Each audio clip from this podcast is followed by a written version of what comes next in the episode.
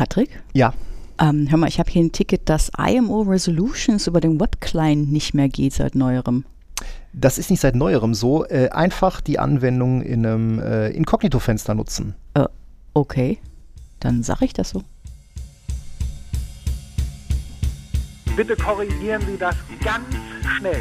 Ich sage es nochmal ganz schnell. Ich muss hier arbeiten. Ich kann es mir nicht leisten, ständig auf irgendeinen Scheiß zu warten, den die IT nicht auf die Reihe kriegt.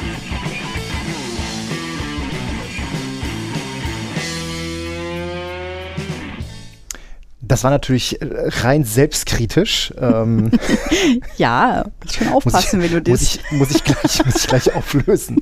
Und damit hallo und herzlich willkommen. Folge 36 vom 21. Juni äh, 2023. Mit mir dabei mein, ja, meine Sideshow Claudia.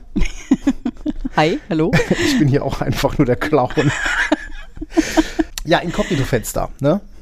Ist die Lösung für alles. Ist Ja, ja, da hast du irgendwie, ich glaube, den Engineering-Kiosk. Was wolltest du da noch? Du wolltest eine Community Genau, ich wollte? Teil der Community werden und ich durfte nicht. Mir wurde immer vorgeworfen, ich könnte meine, meine Nummer nicht verifizieren und dann war ich schon auf Twitter am Rumranten Mhm. und äh, dann wurde mir gesagt, nee, das geht und dann dachte ich mir, hm. Und was macht man, wenn irgendwas, wenn irgendeine Webanwendung nicht geht? Ja, in Im- Private Tab. Genau, im Private Tab und Mhm. siehe da, es geht und ich vermute, es war am Ende mein U-Block, ähm, was da vielleicht das ein oder andere zu viel weggeblockt hat. Düdüm. Tütüm. Aber jetzt bin ich auch äh, Bestandteil ähm, der Engineering Kiosk Community. Hut ab dafür. Das sieht schon äh, deutlich ähm, professioneller aus als unsere Schwurbelgruppe bei Telegram. Aber gut. Nein, das ist auch eine sympathische Runde bei uns. Das kann man ja nicht anders Ja, sagen. definitiv, definitiv. Ne? Ähm, und äh, ja, ist halt schwurbelfrei. Ja, absolut. Ne? Außer wenn es um Spanning Tree geht oder Loop Protection. da wird viel zu viel rumgeschwurbelt, aber da kommen wir, da kommen wir später zu. Oh, oh, oh, oh. Ja, ja. Ähm, so wie man unschwer hören kann, ist unsere Audioqualität wieder, ich hoffe, top-notch. Äh, vielen Dank an Thomann für den äh, zügigen Austausch äh, eines defekten Headsets. Mhm, Dankeschön. Da können wir jetzt also auch wieder, wieder vernünftig aufnehmen. Und ähm, ja, äh, ne, ich sage ja immer, das beste Marketing ist, tue Gutes und rede darüber. Das will man mir hier im Unternehmen so selten glauben. Ähm, aber möglicherweise haben wir auch den ersten Kunden über diesen Podcast gewonnen. Gruß Ja, geht raus an. Thomas, äh, kurz hinter die Landesgrenze NRW Niedersachsen. Vielen Dank äh, für den freundlichen Austausch. Du hast eine fiese Lache. Ja, genau. Ich wurde, wurde auch deswegen angeranzt. Ich hätte eine fiese Lache. Weiß ich gar nicht, mir ich fällt das nicht mehr so- auf. Vielleicht höre ich das einfach nicht mehr. So, ich meine, wir waren ja gerade schon, wir waren ja gerade schon bei, bei Sideshow, äh, Sideshow Bob und äh, Krusty dem Clown. Vielleicht bin ich ja so ein bisschen wie Mr. Burns. Bist, bist, möchtest du mein Mr. Smithers sein? Jetzt gucke ich mal gerade auf deine Hände. Nein, das ist also die Handgesten von äh, Mr. Burns hast du jedenfalls nicht. Wer sitzt denn bei uns in Sektor 7G? Ist das das Büro hinten, hinten rechts? oh, jetzt, hab ich, jetzt ist sie schon wieder da, die fiese Lache. Ah, verdammt. Ja, aber wir haben auch wieder was geschafft. Wir mussten uns notgedrungen äh, mit Themen auseinandersetzen und ähm, wie so oft waren diese Themen dann gar nicht so uninteressant. Äh, passiert auch. Also Kommt schon mal vor. notgedrungen mit Themen auseinandersetzen. Wir haben uns schon häufiger beklagt, in Anführungsstrichen, äh, für Partnerzertifizierungen. also manchmal muss man einfach ja. sich äh, mit Themen befassen, mit denen man sich sonst nie befassen würde. Ich erinnere mich an meinen äh, HPE Networking Master ASE, wo ich mich mit einem, mit dem Open, nee, mit dem SD-WAN äh, Controller von HPE befasst habe, den es zu dem Zeitpunkt schon ein Jahr lang nicht mehr gab.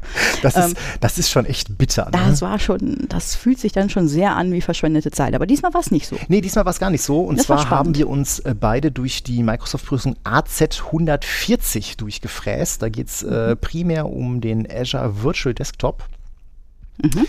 Und ähm, ja, was soll man sagen? Äh, Wir mussten das machen und ähm, wir haben mal beide so gedacht, so, äh, Ja, ich habe gedacht, so, äh, das ist jetzt wieder viel Bulimie lernen, Genau. wenn man das so, so sagen darf. Also ne, einfach schnell für die Prüfung lernen, danach direkt wieder vergessen. Aber nein, ich fand das wirklich ganz, äh, ganz interessant. Ne? ganz spannend. Ähm, was, also interessanterweise, das, ähm, ich meine, also ich will mal sagen, ich, äh, also ich habe ja ein relativ gesetztes Wissen, was so RDS und äh, ne, FS Logics und äh, Azure Basis angeht. Und da muss man schon sagen, damit bin ich in der Vorbereitung zur Prüfung schon ziemlich weit gekommen, weil äh, am Ende des Tages war es im Kern ne? genau das, ne? mhm. ne? viel RDS oder ähm, Sachen, die man aus diesem ganzen RDS-Umfeld äh, kennt, äh, FS Logics, äh, wohl relativ viel ähm, Storage-Account-Geschichten. Ja, ja, wegen so das ist dann Ablage so ein bisschen, von äh, Profilen. Auswendig lernen, genau ne, was da am besten in welchen Szenarien funktioniert. Ja, ich fand das lustig, wie sehr sie auf den NetApp File Services ja. rumgeritten sind. Ne? Ja, ja. Also man kann sich ja auch bei, bei Azure quasi NetApp äh, Filer klicken und dann da File Shares anbieten und das war halt mit eine so der Lösungen, die da halt häufiger mal ähm, mal genannt wurden. Das ist wahrscheinlich auch die, äh, an der Microsoft am meisten verdient. Ja, da, ich glaube, wenn du den buchst, dann rennt irgendeiner in Redmond ans Flurende und läutet die Glocke für den ja. großen Auftrag. Also äh, wahrscheinlich lachen sich alle tot, welcher Depp sich jetzt gerade da verklickt hat.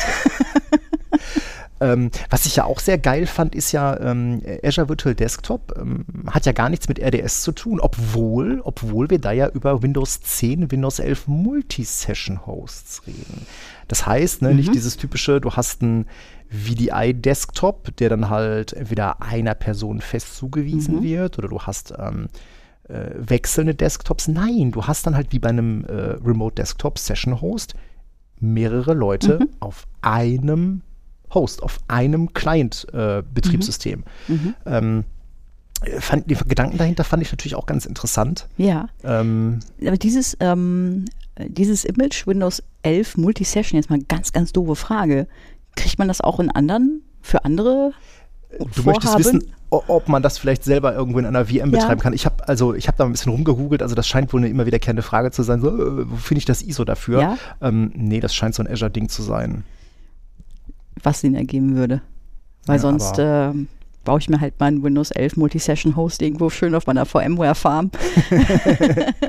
ja gut, äh, es, ist, es ist ja schon so, dass Microsoft äh, gesagt hat, äh, RDSH ist endlich. Ne? Also auch die M365-Apps mhm. äh, für Enterprise mhm. sind ja dann für die RDS, äh, ich glaube mit 225 oder so abgekündigt. Mal gucken, ob sie das dann nochmal irgendwie für die dann kommende Windows Server Generation verlängern. Ähm, aber wenn man sich dann auch so mal dieses ähm, VDI-Portfolio von VMware, oder äh, von VMware sage ich schon, oh Gott, äh, von Microsoft ansieht, da gibt es halt auf der einen Seite den Azure Virtual Desktop mhm. und dann gibt es den Cloud PC in äh, Business und Enterprise und mhm. that's it. Ne? Also auch in der, in der Welt von Microsoft heißt das, ne, du hast, wenn überhaupt, einen virtuellen äh, PC, mhm. aber ich, dieses Konzept des ähm, Terminal-Servers scheint da eher zu schwinden. Mhm, mh. Also, ne, äh, sehe ich jetzt nicht, dass das, dass das groß weiterverfolgt wird. Da hat sich auch ja. so, so, entwicklungstechnisch eigentlich quasi seit, weiß ich nicht, 2012 nichts mehr getan. Mhm. Also so Detailverbesserungen, ja, aber dieses Grundkonzept so mit Broker, Web Gateway, RDSH, das ist eigentlich immer, ist eigentlich gleich geblieben. Seit wann? Seit 2012, 2012 ne? Ja, ich glaube 2.8 hatte sowas auch schon in Ansätzen. Ja, aber da war das anders gelöst. Also diese, diese Broker, diese Broker-Sache ist ja erst mit, mit 2.12 gekommen. Mhm. Wobei ich auch da heute immer noch total irritiert bin, dass das, dieses Konzept des Brokers auch heute immer noch nicht verstanden ist. Ne? Also ähm, ja, ist halt nur ein Broker und kein, kein Session-Host. Weil, ne, wenn du jetzt einen ja, normalen ja. Terminal-Server-Client nimmst, den kannst du dafür nicht gebrauchen, weil dem diese Load-Balancing-Information fehlt, mhm. mit der er zum Broker Klar. geht. Ähm, ja, auf jeden Fall kamen wir aus dieser Prüfung raus und hatten schon so direkt so wieder so ein paar Use Cases, wo das durchaus mal, mal interessant wäre. Ne? Ich meine, VDI mhm. ist ja so ein Thema, was immer mal wieder so auch hier bei uns durch den Laden schwappt. Ja, ist es mit mehr, mehr oder weniger, ich sag mal, Erfolg. Ja, also haben wir, haben wir gemacht für, äh, als die Pandemie losging. Ja, und dann sind wir doch irgendwann wieder davon weg. Ne? Ja gut, wir haben auch ein paar Kunden, die sehr erfolgreich Horizon View einsetzen. Ich sprach jetzt nur von uns. Achso. Äh, bei uns Ach so, bei intern. Uns intern. Ja, ja, ja, bei uns intern. intern. Entschuldigung. Genau. Ja, nee, nein, nein, nein, nein. Ja gut, bei uns war das ja sogar noch so hart, äh, als das mit der Pandemie anfing. Da war ja dann äh, wir hatten ja Physical gar nichts. Agents. Gar nichts wir hatten ja wir. gar nichts. Wir hatten ja, gar nichts. Ne? Wir mussten ja, als die Pandemie Quasi, hier in der Firma losging. Ich weiß noch, 16.3. hier Abend, Nachtschichten. Ne? 16.3.20. Warum weißt du das so genau? Das macht mir jetzt gerade Angst. Weißt du nicht, also ich verrate jetzt nicht, warum ich das so genau weiß, aber es war der 16.03.20, als wir hier beschlossen haben, so, wir gehen jetzt ins Homeoffice. Also März 20 hätte ich noch sagen können, alles andere hätte ich schon wieder vergessen. Aber gut, wenn du das so genau weißt. Ähm, aber ja, ähm, Du kannst ja nachher mal in den Kalender gucken, vielleicht Okay. fällt dir dann auf, warum ich das so genau weiß. gut. ähm, aber wir haben das ja, wir, hatten das Thema VDI bei uns ja dann sogar so gelöst. Die Kollegen hatten ja so aus dem Vertrieb, Verwaltung, die hatten ja noch PCs unterm Schreibtisch stehen. Das war ja so mit Physical Agent und so. Ähm, und erst danach kam ja das ganze Thema so alles rausgeschmissen, alle kriegen Notebooks. Ja, Und äh, dann war das ganze Thema VDI auch mehr oder weniger tot. Ne? alle kriegen Notebooks, klingt jetzt, äh, ja, ja, ja, ja. Also, ne, ist ja so der Schuster und die, Äh, ist so, kann man, kann man, kann Ja. man leider nicht, nicht anders sagen. Ähm, auf der anderen Seite, ja gut, die Kollegen hm, sind dann halt von zu Hause ne, mit ihren Notebooks äh, Auf ihre Rechner. auf ihre Rechner gegangen und haben da weitergearbeitet. ja. Ja, Ich fürchte, das hat ziemlich gut funktioniert. ja gut, wie andere Läden auch, haben wir halt auch immer noch so ein bisschen Dreckssoftware hier rumlaufen. Ne? Ja, gut, unser und das haben wir dann Tagesgeschäft abhängt. irgendwann sowieso per, per Remote-App präsentiert. Wenn das der Horst damit bekommt, was wir mit seiner OMS machen.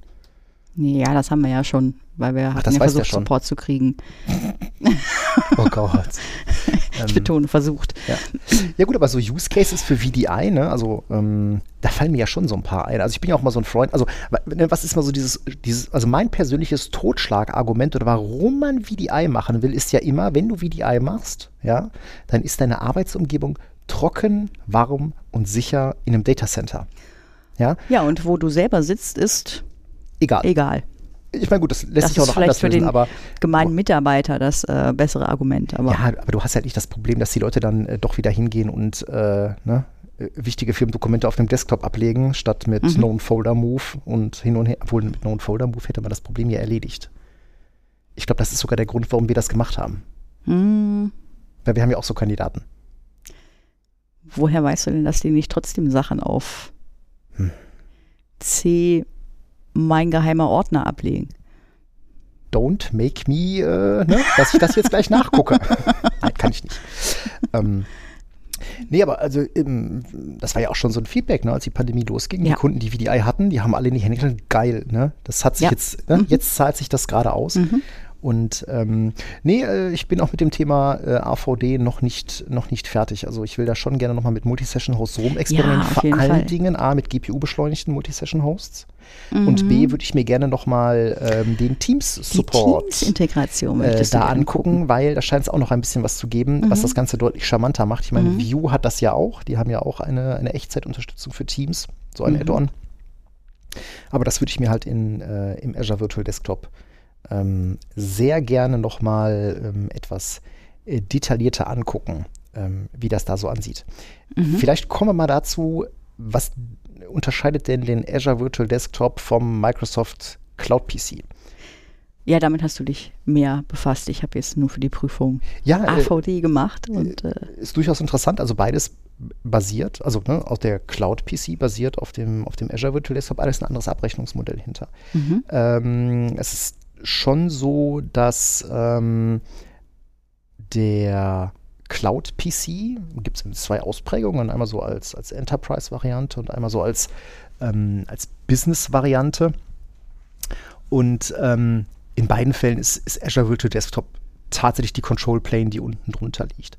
Das fängt schon damit an, ähm, Azure Virtual Desktop braucht auf jeden Fall eine Customer-Owned Azure Subscription. Mhm. Ähm, Also dein Kunde muss eine Azure Subscription haben. Wenn du einen Windows 365 Cloud PC nimmst in der Ausführung Business, brauchst du das nicht. Den buchst du, zahlst mit der Kreditkarte, ähm, dann hast du den im Tenant, kannst dem einen User zuweisen und die komplette Abrechnung ist damit erledigt. Mhm. Wenn du den Windows 365 Cloud PC in der Enterprise-Variante hast, dann ähm, ist das Ganze Microsoft managed mit Ausnahme von Networking. Da musst du schon gucken, dass du da wieder deine Anbindung an On-Premise hast. Ähm, das hat unter anderem Mhm. damit zu tun, ähm, was mit den, mit den eigentlichen ähm, ja, Device-Identität mit den Computerkonten passiert. Bei einem 365 Business lebt das Ding ausschließlich im Azure AD Joint oder ist Azure AD Joint, lebt nur im Azure AD. Ähm, 365 Enterprise ist Hybrid AD Joint. Ähm, Und der Azure Virtual Desktop, ähm, der kann halt sowohl On-Premise Active Directory, der kann ähm, Mhm. Azure Active Directory, Directory Services Mhm, äh, mhm. oder halt ähm, der native Azure AD Join, der kommt halt noch. Ähm, das ganze Networking-Thema ist halt beim 365 Enterprise ähm, komplett Customer gemanagt, sprich, ne, du zahlst das Ganze, du musst fürs Routing sorgen, du musst für Security sorgen. Ähm, beim Business ist es halt äh, von Microsoft, da kommst du dann halt auch, sag ich mal, nicht dran. Ne? Also da Mhm, kannst du jetzt mhm, nicht mhm. irgendwie, ne, slash slash, Computer ABC Dollar. Ähm, AVD ist dann auch wieder komplett ähm, Customer gemanagt. Storage, zum Beispiel bei den Profilen, ähm, der Windows 365 Cloud PC ist in beiden Fällen nur mit lokalen Profilen. Hm. Hm, ja. Hm. Äh, während der Azure Virtual Desktop ähm, sagt, okay, wenn du einen, einen Personal Desktop hast, also der fest einer Person zugeordnet ist, Ja. ähm, dann ist FX Logics optional, wenn du sagst, das ist ein Pooled ähm, Mhm. Device, also wo du dann halt ähm, ja, Roaming Identities, Roaming Profiles brauchst, da ist FS Logics also wirklich äh, verpflichtend. Mhm. Hat dann natürlich auch damit zu tun, dass du dann bei einem Azure Virtual Desktop, wir hatten es ja gerade einleitend schon mal gesagt, ja, da musst du halt mit einem Storage-Account oder mit einem äh, Ad, ähm, Azure NetApp äh, Mhm. Filer entsprechend für die, für die Shares sorgen, wo dann die, ähm, wo dann die Profile ähm, abgelegt werden. Mhm. Was ich ganz interessant finde, ist ähm, den ähm, Azure Virtual Desktop, ähm, der ist eigentlich komplett lizenziert. Also wenn du ein M365 Wenn du E3 ein M3 hast, ja, genau, äh, E5 hast, wenn du ein irgendein E3, Windows 10 E3, E5 hast, ähm, F, F-Pläne, F3, F5? F3, glaub, ja, ja, also selbst F3 mit solchen F5 F-Plänen auch. und Business Premium auch. Business Premium auch, ähm, Mhm. dann hast du quasi die Windows 10, Windows 11 Nutzungsrechte Mhm. erworben. Das Mhm. heißt, du brauchst dann nur noch eine Azure Subscription, musst dir die Infrastruktur dahin zimmern. Ja, genau. Das darfst du nicht unter den Tisch fallen lassen, weil das ist das, was am Ende die Kosten Ja, oben drauf macht. Das ist genau. die VM selber. Richtig, Ja, ne? das heißt, Also du bezahlst VM die Compute-Kosten, genau. Computer-Networking-Kosten für die ähm, Infrastruktur. Mhm. Ja, VPN. VPN. VPN Gateway, wenn Mhm. er äh, zu Richtung Azure, äh, Richtung On-Premise AD, ja. Sollte man haben. VPN, ExpressRoute, was auch immer. Ähm, es ist ja so, dass die erste Verbindung, ja, wobei das wird auch getunnelt, ne? Das ähm, über 443, Der Zugriff da drauf. warte mal, das, äh, erzähl du mal was, ich muss gerade mal was gucken. Okay, die, die Kollegin ist jetzt gerade hier in unserem Ich äh, OneNote gerade hier zugange. hektisch rum. Ähm, ich könnte jetzt so Fahrstuhlmelodie äh, natürlich einspielen. ähm, aber äh, ja, Hast du welche? Äh, boah, das also ich habe ich eigentlich schon mal erzählt, was, welches Teams-Feature ich mir wünsche. Also wenn die Community das möchte, dann werde ich da ein Feature-Request eintüten. Und zwar möchte ich gerne, ihr alle kennt das, ihr seid zum Beispiel in einem Meeting und ihr hört auf einmal nichts mehr, weil alle schweigen und ihr wisst nicht, ist meine Verbindung jetzt weg oder sagt nur keiner was? Und es wäre so einfach, Teams beizubringen. Hör mal zu, wenn keiner der Teilnehmer in einem Meeting redet, dann spiel doch so ein Grillenzirpen ein, damit jeder weiß, ah, okay, die Leitung ist noch da, es redet nur keiner. Ähm, also wenn ihr möchtet, kübel ich das als Feature-Request ein. Ja, bitte mach das. Ich hätte gerne- Reicht das nicht, wenn ich das sage? ich habe das nämlich auch schon so oft gedacht. Ähm, nein, aber ich habe gefunden, was ich, was ich nachschlagen äh, wollte. Du hast die Möglichkeit, die komplette Verbindung auch über ein RD-Gateway ähm, zu tunneln, über 443. Also ganz klassisch diese Sache Web Gateway, RD Gateway. Genau. Mhm. Das Einzige, was es da nicht gibt, und das ist, glaube ich, auch etwas, was es nur, ähm, ja, korrigiere mich, wenn es Blödsinn ist, aber das gibt es, glaube ich, nur bei Azure VDI. Äh, RDS Short Path, Oh ja. ja. RDS Short Path ist mal kurz gesagt äh, ein Protokoll, was verwendet wird, um, ähm, also es basiert auf äh, URCP, ja, das ist äh. Universal Rate Control Protocol for Real-Time Communication. Ne, klingt so, ja, ist eine, Ist das abgekupfert? Du hast doch, wenn du ähm, RDP-Verbindungen hast, dann siehst du ja manchmal auch RDP-Traffic auf UDP. 33, 91. ja, ja, aber ganz so ist es nicht. Das Ah, sind okay. hier tatsächlich noch ein bisschen andere Ports, aber ja, äh, UDP über, also RDP über UDP ist ja quasi so der Fallback, wenn TCP zu langsam wird. Mhm. Ja, genau, wenn du so, äh, so unreliable Äh, Verbindungen genau. hast. Mhm. Ne? Und jetzt hast du primär bei RDS Short Path ist es so, dass du primär über äh, 443 TCP baust du die Verbindung zum RDS Gateway auf und der leitet dich dann über einen Broker an einen Session Host weiter und der Session Host teilt dir so eine so eine äh, so einen Satz an ich habe hier noch diese Public IP und ich habe noch äh, diese Private IP und ähm, ich habe hier folgende Ports zur Verfügung offen ähm, und dann handelt dein Client, sofern du den Desktop-Client verwendest, nicht den HTML-Client logischerweise, ähm, äh, HTML-Client müssen wir gleich noch Oh ja. drüber reden, ja, ähm, handelt dein Client eben eine, eine Verbindung aus, ähm, direkt mit dem Session Host per UDP. Und das kommt jetzt ein bisschen darauf an, wenn es über eine private Verbindung ist, dann ist das tatsächlich, warte, der Port steht hier doch auch irgendwo. Äh, äh, äh, Das ist 3390. Ah, Ja, ist ja gar nicht so weit weg von 3391. war nicht so weit weg. ja, aber nicht, trotzdem nicht ganz. 3390 UDP, wenn's, wenn du den über ein privates Netzwerk erreichst. Okay, also sprich, ich hab du hast einen VPN, einen VPN oder einen Express Route. ne, über den du diesen Session Host auch direkt erreichst. Wenn der Session Host dir aber nur eine Public IP mitteilt, ja, kannst du auch übers Internet da dran. Und da denkt man so, oh, hänge ich jetzt meine RDS-Hosts direkt mit der Public IP ins Internet? Ja, kann man darüber diskutieren, aber ist eine Möglichkeit. Ähm, und das verwendet tatsächlich RPC-Ports. Und das verwendet, ja genau. ich habe auch ein bisschen die, die Nase gerümpft darüber. Äh, genauer werden diese Ports ausgehandelt über Stun Mm. oder Turn, je nachdem, was Mm, funktioniert. okay. Ja, also es wird Stun versucht und dann Wobei, so, Turn über einen Azure Turn Service. Äh.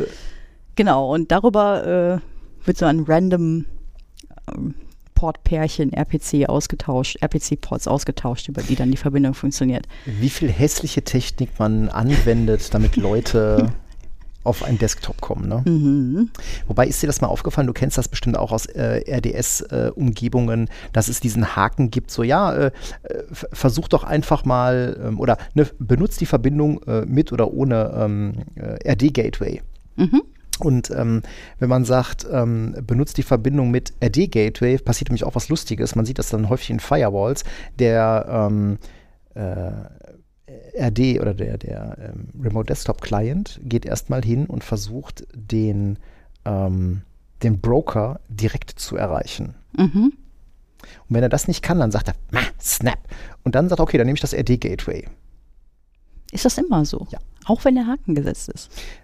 Nee, wenn der Haken nicht, Wenn der gesetzt, Haken nicht ist, gesetzt ist. Nee, aber wenn der Haken gesetzt ist, macht er das auch. Dann versucht er trotzdem erstmal so ganz doof so. und äh, oh, verdammt, geht nicht. Und dann äh, geht er doch Mhm. RD-Gateway. Mhm. Ja, jedenfalls erlaubt dir ähm, RDS Short Path eine etwas äh, fluffigere Verbindung zum Session Host, weil es UDP ist halt. Ja gut, ist ja und, und es unterstützt sogar Quast mit DSCP, wenn du willst. das ist ja erstmal nicht verkehrt. Ne? Ja. Also ich meine, wir leben hier in Deutschland, ja. Also da hat man nicht, da hat nicht jeder Glasfaser zu Hause auf dem Dorf. ähm, äh, wa- was ja noch, was ich ja auch ganz, ähm, ganz spannend finde dabei, das ist ja auch so dieses ganze Thema Kosten, weil das Thema Lizenzen hatten wir jetzt ja gerade Mhm. schon quasi erledigt. Ne? Also Mhm. in der Regel, wenn du so einen M365-Plan hast, dann ist das damit drin. Ähm, musste ja in Anführungszeichen nur Azure-Münzen einwerfen. Mhm, mhm.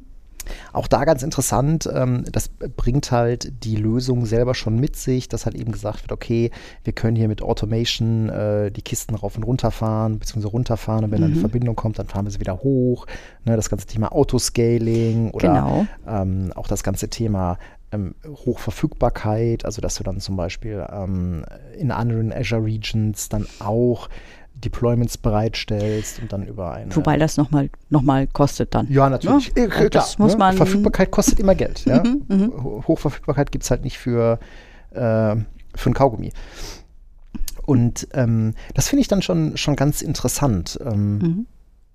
weil man kann das auch echt günstig machen. Hängt natürlich auch davon Mhm. ab, was du jetzt für eine Maschine hast. Ne? Ob du Mhm. jetzt eine B-Maschine hast oder nimmst irgendwie so eine, so eine Ah. M mit einer GPU. Also So ehrlicherweise eine habe ich? B-Maschinen dafür gar nicht empfohlen gefunden. Hm? Ich habe überhaupt nicht äh, nirgendwo gesehen, dass B-Maschinen dafür empfohlen werden. Würde ich auch ehrlich gesagt nicht glauben, dass das gut ist. Warum nicht? Also Weil- kurz, weil kurz zum Kontext, B-Maschinen, ähm, B für Burst, ähm, die können ja dann in Zeiten, wo wenig los ist, CPU-Zyklen quasi ansparen. Und wenn sie dann mal Bums brauchen, dann äh, können sie die halt ähm, äh, verbrauchen. Und ich glaube, gerade das, wenn du so eine, so eine, so ein, so ein Pooled Session Host hast, wo du vielleicht nur so eine, so eine leichtgewichtige Anwendung drin hast, Hm, ich überlege, ob sie mir begegnet sind, weil überall alles, was ich gelesen habe, sagte eigentlich, fang mit D-Maschinen an. die, sie D2. fangen mit D-Maschinen an Nee, oder je nach Workload. Äh, ja, und ich mhm. überlege gerade, was passiert, wenn meine B-Maschine gerade so, Entschuldigung, vor sich rumeidelt ähm, und äh, dann kommen halt Leute an und wollen sich damit verbinden und dann ist das langsam was machst du denn, rumpelig. wenn du hier im Büro rumeidelst und dann kommen Leute zur Bürotür rein? Schicke ich raus. ich bin am Eideln. Ich habe zu tun. Genau. Ich muss hier ganz dringend, äh, ja, irgendwas fällt mir immer ein. Nee, also du hast natürlich recht. Ne? Also D-Maschinen äh, sind, also der typische, die typische Maschine sind halt D-Klasse-Maschinen. Also das ist ja so diese All-Purpose, ne? General irgendwas. Was, wenn du viel RAM hast, dann bist du schnell bei diesen F-Maschinen oder E, wenn du dann halt viel CPU-Zeug brauchst, hochgetaktet.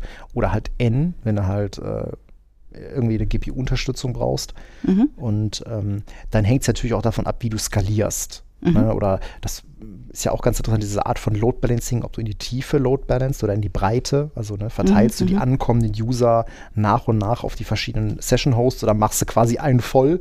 Ja, Und nimmst erst dann den kommt nächsten. erst der Genau. kommt erst der nächste. Das ist ja so dieser Unterschied Tiefen und, und ähm, äh, in die Breite äh, Load balancen.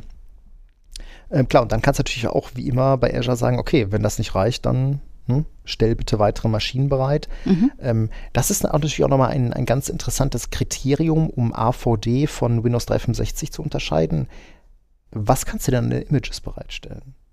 Bei Azure Virtual Desktop kannst du ja hingehen und kannst entweder selber Maschinen deployen und die dann nachträglich in den Pool einfügen oder du kannst halt äh, generalisierte, also mit SysPrep äh, versiegelte Images in der Image Gallery bereitstellen und sagen, hier benutzt die bitte. Ähm, und ich glaube, das ist auch dann das, das Kriterium, wann man oder woran man entscheiden kann, bin ich ein Kunde für AVD, Azure Virtual Desktop, oder bin ich ein Kunde für ähm, Windows 365 Enterprise oder Business? Ah, wobei du ja schon, ähm, ich sag mal, durch, ich nenne es mal Remote Apping, auch wenn es nicht mehr so heißt, ähm, Kannst du doch die Möglichkeit immer noch hast zu sagen, ich habe hier für meine Clients äh, einfach ganz normale ne, Standard-Images, was Mhm. ja sehr praktisch ist. Und es hängt ja immer davon ab, was für Anwendungen in deinem Unternehmen so äh, rumfliegen. Äh, und diese Anwendung kannst du, kannst du dann auch über Remote-App bereitstellen. Genau. Das wäre ja? wahrscheinlich am Ende des Tages tatsächlich der Use Case bei uns. Ne? Mhm. Also wenn man jetzt sagen würde, wir gehen jetzt hin und würden für unsere ähm, Kolleginnen und Kollegen ähm, Azure Virtual Desktop bereitstellen, das wäre wahrscheinlich ein nackiges Windows 11 Multisession mit einem Office 365 Ja. drin, Teams äh, und äh, unsere Line of Business Application käme dann per ähm, Remote, Remote App da drauf. Line of Business Application klingt viel zu professionell dafür. Entschuldigung. Ja, Ja, genau, käme per Remote App da drauf. Ja, es ist noch nicht mal das SAP des kleinen Mannes, ne? Oh. Gott.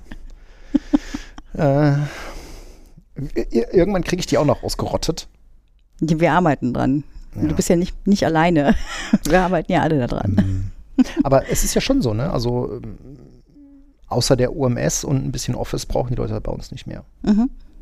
Das sieht anderswo natürlich anders aus. Und ich glaube, das ist dann auch so der, der Kipppunkt, an dem so eine VDI, ähm, so ein VDI-Deployment halt auch schnell scheitert, wenn halt ne, der bunte Blumenstrauß kommt. Äh, Ja. Der möchte aber Irfan View haben und der möchte Genau. gerne die Windows-Bildschirmanzeige Genau. haben und der dritte möchte noch ein anderes Tool haben und der möchte ein WinZip haben und der ein RA und der ein Mhm. Und 7-Zip. der braucht ein äh, Genau. Project und äh, der dritte, der eine Photoshop, der andere, heißt es eigentlich noch GIMP? Ich bin mir nicht mehr sicher. GIMP, ja, gibt es immer noch. Ja, ja, ja, ja. Es heißt auch noch so. Ja, also Ja? dann ist noch die Frage, brauchst du einen Personal Desktop, brauchst du Pool Desktops? Mhm. Das ist auch ein, äh, das kennt man ja aus VDI-Umgebung, View, ne? So mit äh, so richtig äh, Instant Clones und so Mhm. weiter. Da gibt es ja auch mehr als eine Anwendung, wo man dann erstmal tagelang rein investieren kann, Mhm, bis man das mhm. Ding mit dem, mit dem Endpoint äh, Manager irgendwie dahin gebracht hat, seine, Mhm. seine Config irgendwie wegzuspeichern. Klar, und Cloud-PC ist halt in der Regel, also gerade der Business, ja, ist halt deployed, ist ein Office drauf. ist ein PC halt. Kannst du draufschmeißen, was du willst, ne? Ja, das ist halt geil, wenn du so, ähm, so Remote-Worker onboarden musst. Ne? Also wenn du so, so Freelancer hast, du dann sagst, okay, ähm, du kriegst einen User in unserem Tenant, ich klicke dir da so einen Cloud-PC, mehr als äh, U365, OneNote, tralala brauchst du nicht. Und dann kann der arbeiten. Ja? Du hast halt kein Problem, dass du dem irgendwie äh, Geräte zuschicken musst oder sonst irgendwas. Kannst du das denn in deine, ich sag mal, reguläre Softwareverteilung mit aufnehmen? Also zum Beispiel Endpoint Manager, äh, Jein. was auch immer. Also äh, während beim Win365 Cloud PC Enterprise Intune Pflicht ist, äh, geht es bei Business schlicht nicht. Ähm, Also Mhm. die Dinger kannst du quasi mh, nicht wirklich gut managen. Hm, okay. Ja, aber das ist für viele im Zweifel ja auch eine Frage, ähm, die davor steht, bevor sie sich für eine Lösung entscheiden können. Ja gut, ist Ne, halt die Frage. AVD, Hm, kein Problem, kannst du alles machen. Genau, da kannst du ja auch lustig dann verschiedene Pools, verschiedene Images bereitstellen und dann. Mhm. ja, ja, ne? genau. Ähm, das geht dann an der Stelle ganz gut. Ähm, also ich, ich glaube, wenn ich heute für uns entscheiden müsste, ähm, ich glaube, wir würden Richtung Azure Virtual Desktop tendieren. Mhm. Ähm, wobei ich schon Bock hätte, mir auch mal so ein Cloud-PC mal zu klicken. Ähm, Ja, nein, wir müssen uns das ja einfach, äh, wir müssen uns das einfach mal angucken. Ähm, ich weiß nicht, ob du die Kollegen, denen du gerade neue Notebooks äh, zur Verfügung gestellt hast, jetzt auf VDI wieder drehen kannst. sag mal, hast du uns gerade Boomerladen genannt? Nein. Nein, man muss ja schon realistisch sein. Du hast ja schon recht. Also jetzt ein, ein, Virtual Desktop hätte jetzt bei uns halt auch ei- eigentlich keinen Mehrwert. Also für die Leute, ähm, Mhm. ich meine, für die Technik vielleicht schon, weil unsere Geräte halt tatsächlich nicht im On-Prem AD beheimatet sind. Und Mhm. ähm, gerade wenn man da so, ich meine, wir sind eher unterwegs, ne? bei uns kann vielleicht eher mal ein Notebook wegkommen, wobei das ist jetzt auch mit äh, Power-On-Password, Supervisor-Password, BitLocker auch kein Thema. Mhm. Ähm, Das Ding ist eh dann gebrickt. Ja. Die hängen ja schon bei uns im Intune drin, also wir könnten die ja auch remote äh, wipen. Hm. Kann Ähm, man für so ein, nee, wahrscheinlich nicht, ne? Oder fürs, für so ein Cloud-PC, da könnte man auch Bastion davor stellen, ne? Azure Bastion. Oh, äh, da kommen wir, da, also, d- d- Also da kommen wir ja gleich ja, noch drauf. Ich halt den weiß. Gedanken fest, äh, da kommen wir, äh, kommen wir gleich nochmal. Ähm, Aber müsste gehen, ne? ja, Was ist ja dein. VNet? Das ist ja, das läuft ja in deinem VNet und äh, Mhm. das wäre vielleicht noch ähm, ganz interessant. Später, später. Oder wolltest du Oder jetzt weiter jetzt. zum nächsten Thema? okay. Ähm, wir ähm, beschäftigen uns ja auch immer wieder mal mit dem Thema Administrationskonzepte. Ab und an. Ab und an. Um nicht zu Ähm, sagen, fast jeden Tag. Ab und an äh, geraten wir in äh, Schockstarre, wenn wir Administratoren über die Schulter gucken und sie auf ihren Rechnern, am besten noch mit DOM-Admin-Credentials, Dinge tun, äh, PowerShell-Konsolen aufmachen und Dinge tun. Und ähm, Wir sehen Dinge da draußen, liebe Leute. sehr traumatisch. Ja, wir sind ja schon froh, wenn er nicht mit seinem normalen Büro-User, wenn da äh, der eine oder andere nicht noch DOM-Admin ist. Genau. Nein, ganz so schlimm ist es nicht. Ähm, er bringt uns aber natürlich dann ähm, häufig an den Punkt, dass wir sagen, hast du mal überlegt, dir fürs Administrieren eine gesonderte Kiste zuzulegen? Und äh, dann sind wir ja sehr schnell beim Thema Management-Server, Hm, Jump Ja. Hosts, Privileged äh, Administrator Workstations. mhm. Ähm, Jetzt ähm, muss man vielleicht erstmal erstmal dazu sagen, was jetzt mit so einer PAW gemeint ist. genau. Was meinen wir denn typischerweise mit einer PRW? Typischerweise ist die PAW der Rechner, an dem du sitzt. An dem arbeitest du, machst deine administrativen Tätigkeiten und alles, was so mit Internet surfen, ja, weiß ich nicht, Downloads, E-Mule zu tun hat, das machst du in einer VM auf dieser Workstation. Das heißt, deine PAW ist eine physikalische Workstation, Genau. klassischerweise. Kla ja, nee, nicht nur klassischerweise. Also ich glaube, die typische PAW ist definitiv ein Stück Hardware, weil es auch ordentlich gehärtet. Ne? Ähm, Aber kann das nicht auch eine VM sein? ähm, also spätestens, wenn wir über, ja, Also- ja, auch bei einer VM kannst du natürlich diesen ganzen Kram wie äh, Secure Boot und na, wobei, nee, nein, per Definition kann eine PAW eigentlich keine VM sein. Weil du kriegst diese, ähm, äh, diese Line of Trust nicht hin. Weil was passiert, wenn dein Hypervisor kompromittiert ist? Deswegen darf deine PAW ja auch keine VM auf deiner Office Workstation sein. Ja, wobei das auch damit zu tun hat, was ist jetzt, äh, was ist jetzt mehr Peter äh, neu aufzusetzen. Ja gut, ich meine, du hast jetzt Also, gerade gesagt, ähm, ne, Ne, mein, ich sag mal, mein, mein Mhm. Arbeitsbereich ist ja dann eine VM in meinem, auf meiner PAW. Äh, das impliziert ja, ja, der ist nicht so wichtig. Ist er ja auch nicht. ja, sollte ja also, nicht sein. was ja durchaus auch ein Konzept ist, was ich selber schon implementiert habe. Du hast eine PAW, ähm, die ist dann halt trockenwarm und sicher im Datacenter, irgendwo im Rack, Stück Hardware. Mhm. Äh, und die Leute oder die Administratoren äh, greifen dann zum Beispiel per RDP äh, drauf zu, Mhm. ähm, wobei die PAWs dann halt in gesonderten Netzen sind. Du hast eine 1 zu 1 Beziehung zwischen dem Mhm. Arbeitsplatz des Admins Mhm, und der mhm, PAW ähm, und nur von der PAW kommst du dann weiter an die Infrastruktur dran. Also Mhm, sei es dann mhm. wirklich ähm, Hypervisor, sei es Windows, sei es ähm, Netzwerk. Ähm, die PAW kommt ja häufig aus diesem ganzen Bereich ähm, Admin-Tiering und äh, Red Forest und nur von der gehst du dann zum Beispiel auf deine Domain-Controller etc. Mhm. Aber grundsätzlich geht es ja erstmal darum, dass du eine, eine gehärtete Kiste hast, ähm, von der aus du hochprivilegierte administrative Arbeiten machst. Okay, wenn ich jetzt eine VM habe, lass mich ausreden, wenn ich jetzt eine VM habe, ähm, wo ich nur einen einzelnen Admin, also eins zu eins ne, zwischen Person und eine dieser VM, nur der kann da drauf, ja, nur der darf sich da aufschalten, ähm, läuft in einem dedizierten Netz Mhm. und mein Hypervisor ist auch abgeschirmt, da kommt auch nicht jeder dran. Darf ich dann das PAW wenigstens in Anführungszeichen setzen? Ah, jetzt müsste ich den Cognac-Schwenker rausholen wir müssten mal lange darüber sinnieren. Ich fürchte, wir Ähm, brauchen da jemanden, der das für uns entscheidet. Wir brauchen Ähm, eine dritte Stimme.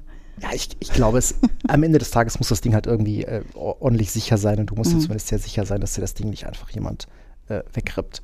Mhm. Ähm, das ist ja zum Beispiel ein bisschen anders, was, was so Management-Server angeht. Management-Server, gerade wenn wir über Tier 1, Tier 0 Management-Server reden, die leben ja in einer ganz normalen Serverinfrastruktur mit.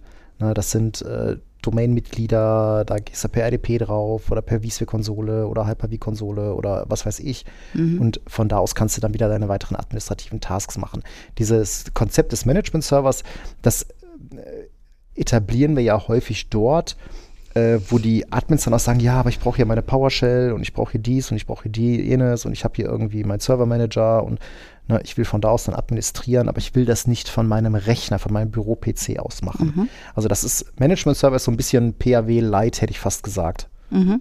Ja, und ähm, es ist einfacher dafür, ein Backup zur Verfügung zu stellen. Ja. Ja, deswegen ähm, das aus VM laufen zu lassen, mal immer vorausgesetzt, du hast halt entsprechend auch Maßnahmen, zum Beispiel ein VTPN, Tem, v, Hm.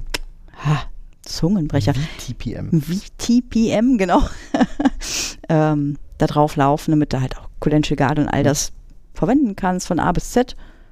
Ja, dann denke ich, kann man, ist so eine VM auch ein, ein guter Kompromiss. Und Mhm. das Ding wird halt gesichert ne, mit deinem Standard-Backup. Von daher, ähm, ja, Kann man so machen. kann man so machen. Ja, oder? Äh, äh, definitiv. Ne? Wichtig ist ja, dass die Dinge ordentlich gehärtet sind, aber da sind ja die Microsoft äh, Security Baselines schon mal ein ganz guter, ganz guter Ansatz. Ja, wobei ich so ein bisschen Beef habe mit denen, ne? Ja, wir haben uns jetzt schon ein paar Mal Sachen kaputt gehärtet, sage ich. Ja, es sind so ein paar Dinge dabei. Wobei, hm, Ah, oft kann man jetzt auch nicht sagen. Wir sind Nein, jetzt halt, oft nicht. Nein, kann man Und so nicht sagen. haben inzwischen auch etwas Übung darin, das schnell zu erkennen, woran es nun liegt. Ja. Ein Ja, gutes man Bauchgefühl. ganz, ja genau, muss man ganz doof sagen. Ne? Also, da stecken so Kleinigkeiten drin wie Anmeldung übers Netzwerk unterbinden eigentlich für ja- lokale Accounts. Genau, richtig. Das ist so mit das, was Ja. uns am häufigsten das Genick bricht. Ja. Wobei man darüber streiten kann, ob das denn eine gute Idee ist, das zuzulassen. Ja, da hast du natürlich recht. Man kann über all das streiten. Und äh, häufig ist ja auch, wo wenn wir jetzt vor der Frage stehen, machen wir jetzt Management-Server, machen wir PAW, ähm, ist ja häufig einfach, du machst halt an der Stelle die 80 Prozent, weil die 100 zu aufwendig wären. Ne? Oder weil es zu große Eingriffe Ja. in den Arbeitsprozess mit sich bringt. Also ganz häufig so ein Punkt, wo wir ja direkt erstmal äh, äh, Gegenwind kassieren, ist ja ganz häufig, wenn wir ähm, Tier 0 Systeme haben und sagen, ja, ja, du kannst per RDP auf das Tier 0 System gehen, aber RDP, also eine Zwischenablage geht dann nicht mehr. Da ist ja dann Ja. meist schon ne, äh, ein Sturm der Entrüstung, der uns wegfegt. Genau. Klar, das ist halt unbequem. Ja. Natürlich. Ne? Mhm. Und ich meine, ich selber habe mir damit auch schon die Karten gelegt. Ich hatte äh, neulich mal ähm, äh, ja, äh, Panda EDR getriggert, weil ich so auf einem System saß, wo ich kein RDP-Zwischenablage hatte. Ja, scheiße, ich brauche dieses Skript, das ist mir jetzt zu doof zum Abkopieren. Äh, Keypass, Autotype ging auch nicht so richtig. Und dann dachte ich mir, ja, hm, lege ich es mir doch auch schnell auf einen Webserver und mache einen Invoke Web Request. Was? Ja, danach musste, hat natürlich nicht funktioniert. Direkt Mhm. unten kam auch so, ah, EDR, ne, hier gefunden und geblockt und dann musste ich ganz schnell erstmal äh, Leute warnen, dass ich das, Das war. war ich, das war ich. ja. Ähm, äh, Aber was sein ganz, Zeichen, das funktioniert. Ich finde das sehr beruhigend. äh, ja, ich äh, bin dann trotzdem hingegangen, habe die RDP-Zwischenablage kurz angemacht und mein Sachen Ja, aber wie macht man es? Datendrehscheibe, Datendrehscheibe. Irgendwas, wo du mit deinem Standard-User draufkommst und mit deinem T0-Admin. Ja, Ist das Daten, gut? Da, ne, Datendrehscheibe ist, äh, Datendrehscheibe ist eigentlich schon schlecht. Ähm, eigentlich, ke- kennst du, Was ist, wenn das ein warst, T0-Server ist? warst du mal in der Uranaufbereitungsanlage in Hanau oder in, äh, Nein. Kennst du, kennst du diese, diese Kästen, diese Glaskästen, wo du mit so den Armen in so Handschuhe reingehst, um da drin mit gefährlichem Zeug so rumzuhantieren? Ja, gibt's ja. Haben wir in diversen Filmen gesehen, ja. Äh, sowas in der Art bräuchte man. Also, ne, du müsstest halt irgendwie, also Datendrehscheibe habe ich persönlich immer ein Problem damit. Weil Datendrehscheibe heißt bei vielen Kunden ganz häufig, es ist ein Share, ja, und per NTFS werden dort halt Tier 0, Tier 1, normale User-Accounts berechtigt, damit sie da Daten ablegen können. Ja, nicht Tier 1. Nicht Tier Nein. 1? Nein. Wa- Was meinst du?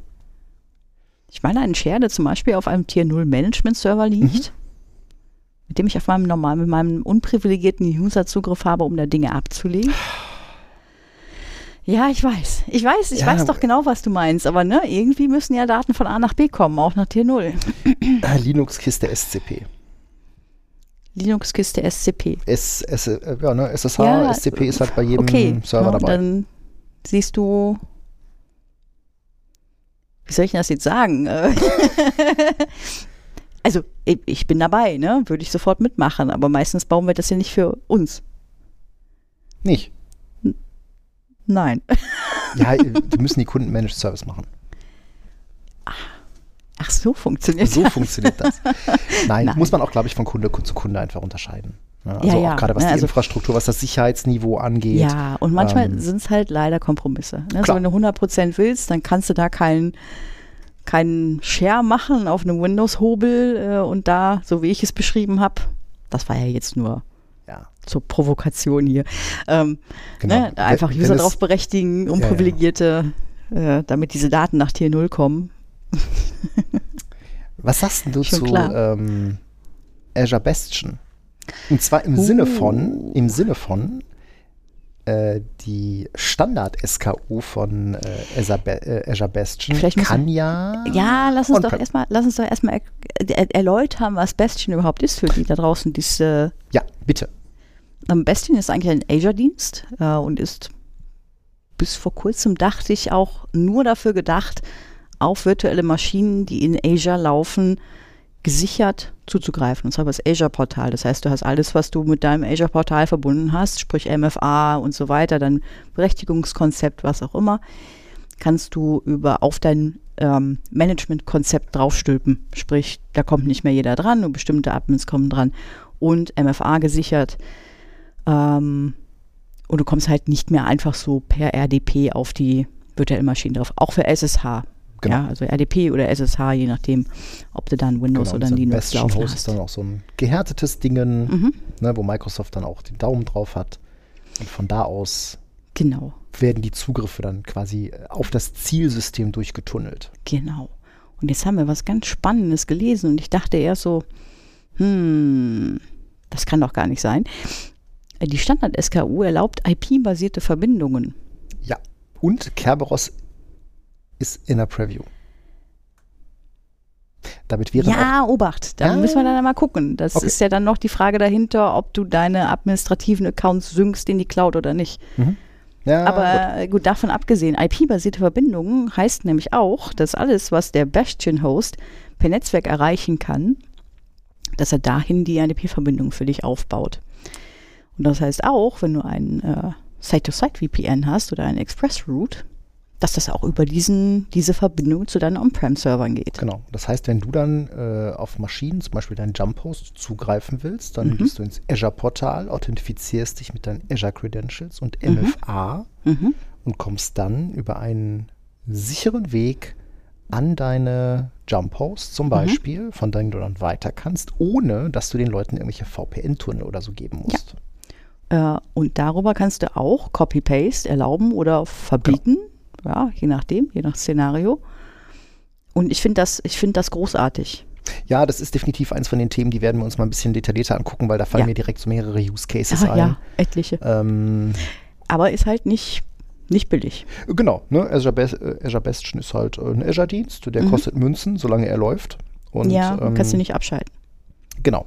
Aber Das gut. heißt, äh, ne, wenn man es in den Calculator reinwirft, äh, nur 730 Stunden genau, ein Monat, Monat, sind dann irgendwie so also 200 Euro, wenn du eine Kiste 200 hast. Euro. Mhm. Genau. Aber gut, Security ist halt auch nicht kostenlos.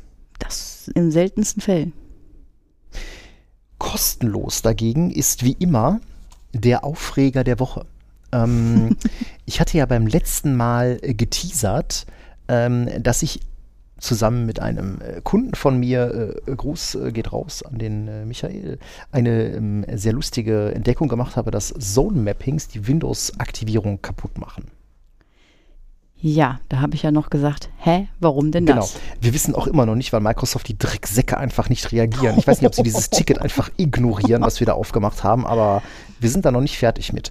Naja, bringt uns zu dem Problem, ähm, äh, das geht noch weiter. Ähm, wir haben dann mit diesen Zone-Mappings ein bisschen rumgespielt und stellten dann unter anderem fest, dass OneDrive for Business SharePoint-URLs auch in diese Zone-Mappings reinpackt, nämlich äh, in die vertrauenswürdigen Sites. Ähm, wenn du die aber dann zum Beispiel auch per GPO ausrollst oder um weitere ergänzt, funktionieren viele andere Sachen auf einmal auch nicht mehr. Und momentan äh, sind wir an dem Punkt, dass wir sagen, der sicherste Weg, URLs, ähm, sag ich mal, in diese vertrauenswürdigen Seiten reinzukriegen, ist tatsächlich per Registry-Eintrag unter Heiki Current User. Du guckst ja, aber ihr seid, doch, etwas. ihr seid doch nicht die Ersten, die per GPO äh, Zone-Mappings machen. habe keinen blassen Schimmer. Also äh, wir beide stehen auch immer ein bisschen ratlos vor und sagen, okay, warum Ja, geht dann A die Aktivierung Ja, kaputt ja. und B, warum gehen andere Sachen kaputt? Ähm, äh, also je nachdem, was du da einträgst, ist dann auch zum Beispiel mit, äh, mit Teams, mit Outlook Essig. Ja. Ähm, so ganz sind wir da noch äh, nicht am Ende. Ähm, aber da wäre es mal interessant, vielleicht haben ja einige der Zuhörenden damit auch Erfahrung äh, und Spaß gehabt. Mhm. Ähm, meldet euch bitte mal, gerne auch in der Telegram-Gruppe oder per Kommentar äh, auf der Webseite dieses Podcasts. Was ich mich gerade frage, wenn ihr jetzt schon darauf gekommen seid, dass es über die Registry der bessere Lösungsansatz ist, solche Dinge zu machen, warum ist Microsoft dafür nicht drauf, drauf gekommen? Ja, ich meine, wir müssen momentan halt nochmal noch mal irgendwie ähm, ausschließen, dass wir irgendeine andere Sache haben, die da noch mit reinspielt. Ähm, was wir halt sehen ist, wenn wir ähm, Zone-Mappings vornehmen, dass halt andere Microsoft-Dienste da relativ schnell in die Suppe spucken, Mhm. ähm, auch wenn wir halt dann nicht sehen können, warum das so ist. Ähm, aber da sind wir noch in der, Finde ich spannend. in der Analyse. Musste mal auf dem Laufenden halten. Ja, ich werde hier weiter, weiter berichten. Mhm. Hast du denn auch einen Aufreger der Woche? Och, eigentlich noch nicht. Noch nicht. noch nicht. Noch nicht. Die Woche hat ja auch gerade gerade erst angefangen, sag ich mal. Ne? Aber gut, ähm, in diesem Sinne würde ich sagen, ähm, ja, mal Idiot. ich gehe jetzt bald in den Urlaub. Das heißt, wir äh, natürlich, wir, lässt natür- allein. natürlich, ja, natürlich lasse ich dich alleine. Ähm, aber keine Sorge, wir haben noch, wir haben noch eine, eine, eine Folge im Köcher. Äh, ihr müsst also nicht auf unser Geschwurbel verzichten. In diesem Sinne würde ich sagen, bleibt gesund, habt Spaß am Gerät, habt eine gute Zeit, genießt das Wetter. Ich glaube, wir machen jetzt hier auch nochmal äh, Fenster auf, weil es ist hier warm in unserem Büro. Mhm. Und dann hören wir uns in zwei Wochen wieder. Bis dahin, macht's gut. Bis dahin, tschüss. Ciao.